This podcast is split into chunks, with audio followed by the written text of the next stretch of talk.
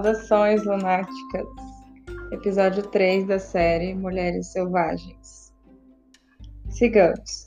Embora na minha profissão clínica disponhamos de um bom manual estatístico e diagnóstico e de um considerável volume de diagnósticos diferenciais, bem como de parâmetros psicanalíticos que definem a psicopatia através da organização ou da falta dela na psique objetiva e no eixo ego-self, existem ainda outros comportamentos e sentimentos típicos que, a partir do sistema de coordenadas da mulher, descrevem com impacto qual é o problema. Quais os sintomas associados aos sentimentos de um relacionamento interrompido com a força selvagem da psique? Sentir, pensar ou agir segundo qualquer um dos seguintes exemplos representa ter um relacionamento em parte prejudicado ou inteiramente perdido com a psique instintiva profunda.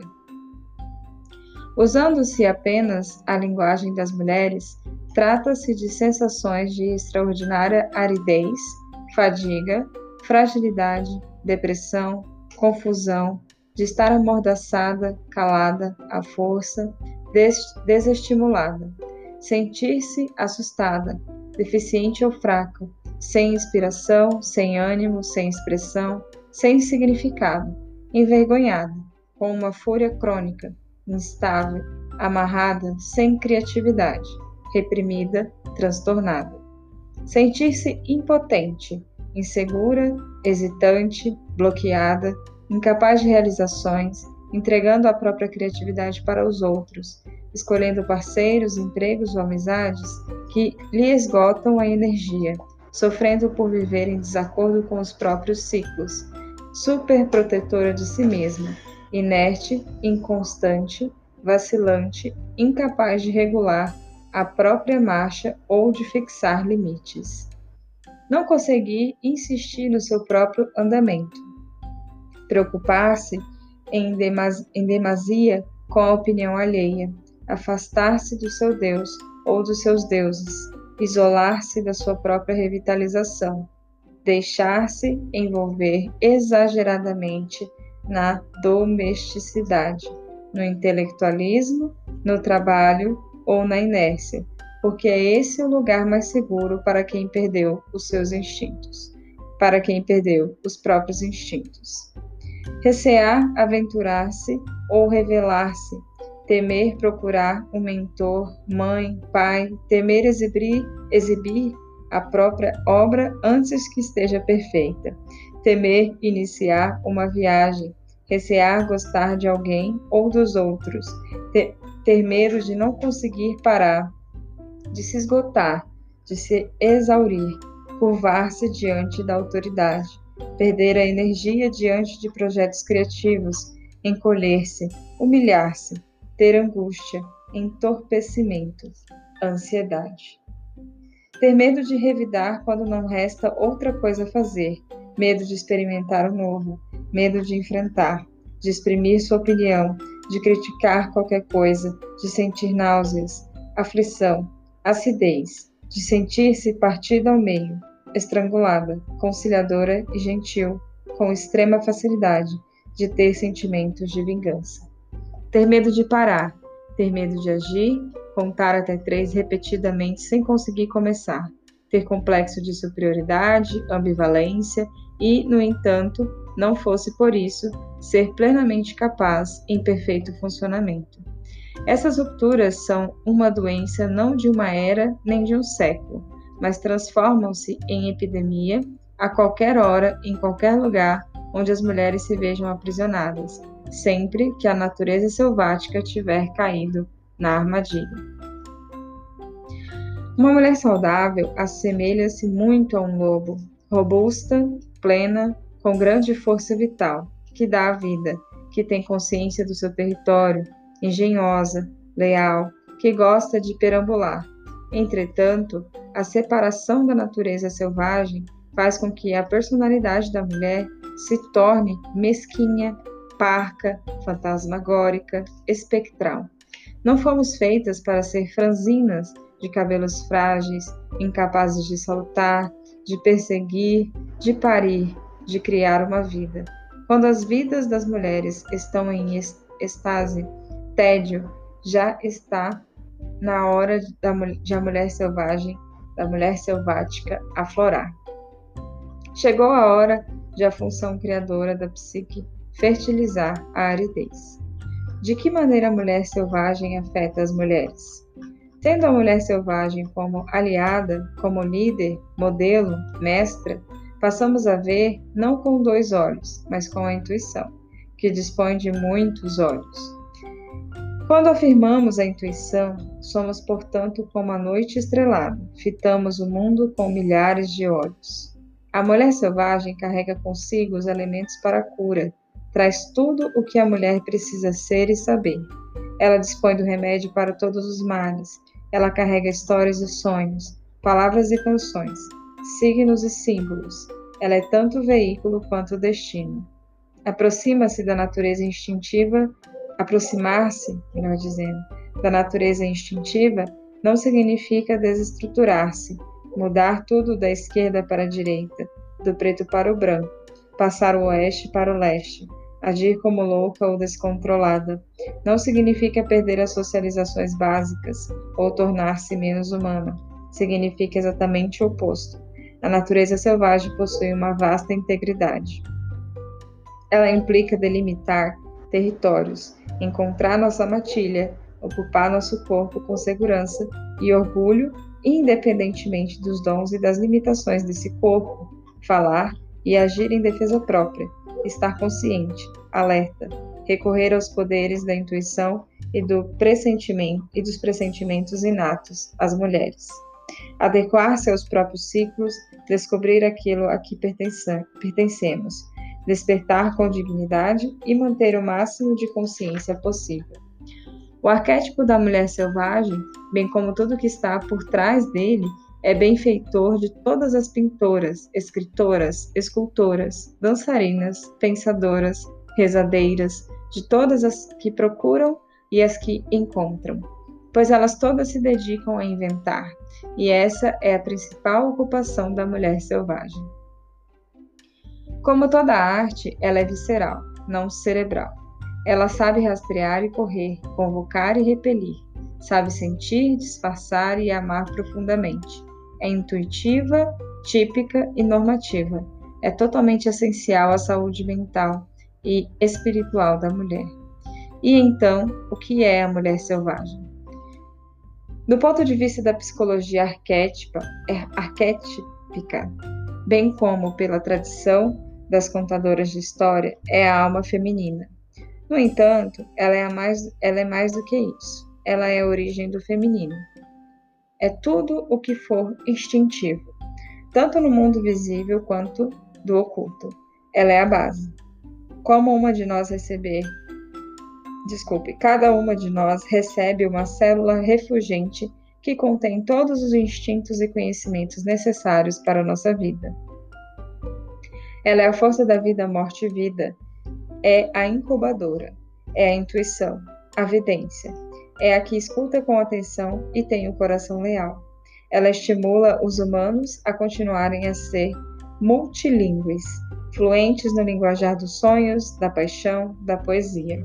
Ela sussurra em sonhos noturnos. Ela deixa em seu rastro no terreno da alma da mulher um pelo grosseiro e pegadas lamacentas. Esses sinais enchem as mulheres de vontade de encontrá-la, libertá-la e amá-la. Ela é ideias, sentimentos, impulsos e recordações.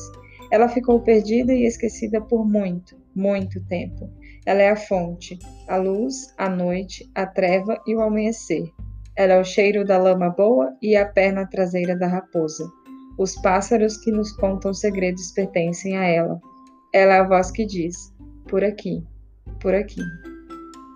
Ela é quem se enfurece diante da injustiça. Ela é a que gira como uma roda enorme. É a criadora dos ciclos. É à procura dela que saímos de casa. É à procura dela que voltamos para casa. Ela é a raiz estrumada de todas as mulheres. Ela é tudo que nos mantém vivas quando achamos que chegamos ao fim. É a geradora de acordos e ideias pequenas e incipientes. e a mente que nos concebe. Nós somos o que pensamos. Onde ela está presente? Onde se pode senti-la? Onde se pode encontrá-la? Ela caminha pelos desertos, pelos bosques, oceanos, cidades, nos, subúrbios e nos castelos. Ela vive entre rainhas, entre camponesas, na sala de reuniões, na fábrica, no presídio, na montanha da solidão. Ela vive no gueto, na universidade e nas ruas. Ela deixa pegadas para que possamos medir nosso tamanho. Ela deixa pegadas onde quer que haja uma única mulher que seja solo fértil. Onde vive a mulher selvagem? No fundo do poço, nas nascentes do éter do início dos tempos. Ela está na lágrima e no oceano. Está no câmbio das árvores, que zune à medida que cresce. Ela vem do futuro e do início dos tempos. Vive no passado e é evocada por nós. Vive no presente e tem um lugar à nossa mesa. Fica atrás de nós, numa fila, e segue à nossa frente quando dirigimos na estrada. Ela vive no futuro e volta no tempo para nos encontrar agora.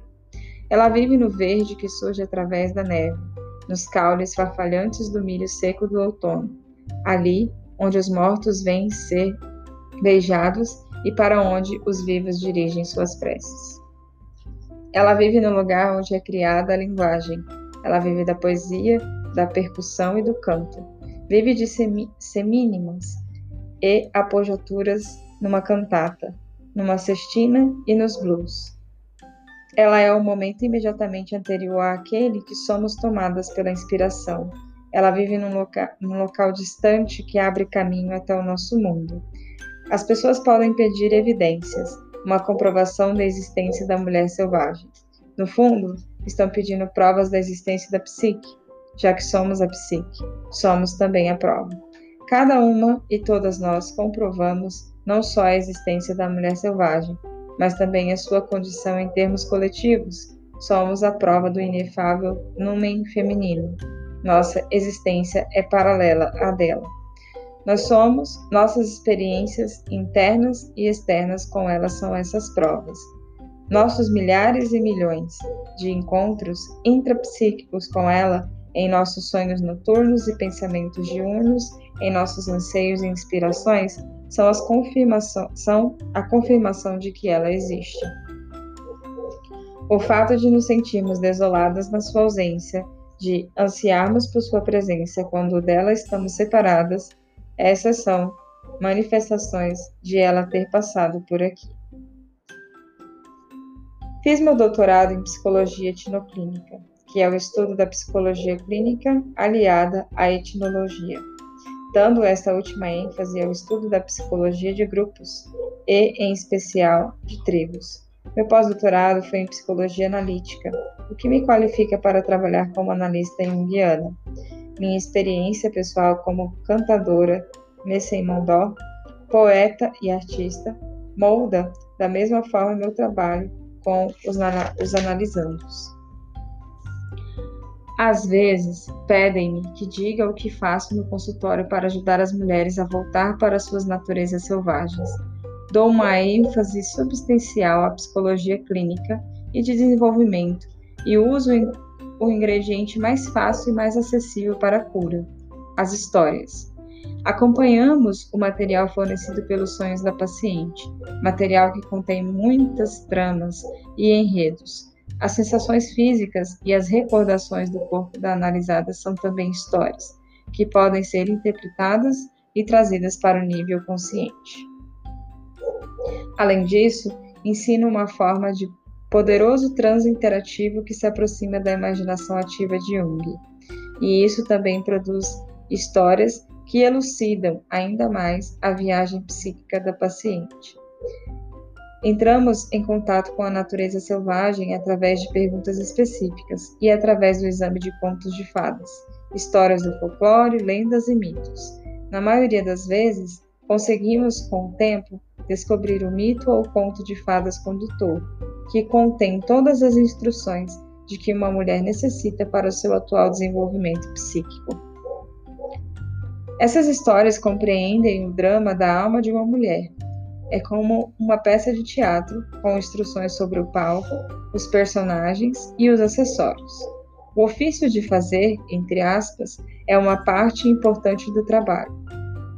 Esforço-me para capacitar minhas pacientes, ensinando-lhes ofícios antiquíssimos das mãos, entre eles a confecção de amuletos e talismãs, sendo que eles podem ser qualquer coisa, desde simples varinhas com fitas até peças sofisticadas de escultura. A arte é importante porque ela celebra as estações da alma, ou algum acontecimento trágico ou especial na trajetória da alma. A arte não é só para o indivíduo, não é só um marco da compensação do próprio indivíduo. Ela é também um mapa para aqueles que virão depois de nós. Como seria de se imaginar o trabalho com cada pessoa é extremamente individualizado, pois é verdade que não existem pessoas iguais. Esses fatores, no entanto, permanecem constantes nos, no meu trabalho com pessoas e eles são os fundamentos para todos os trabalhos dos seres humanos, o meu assim como o seu.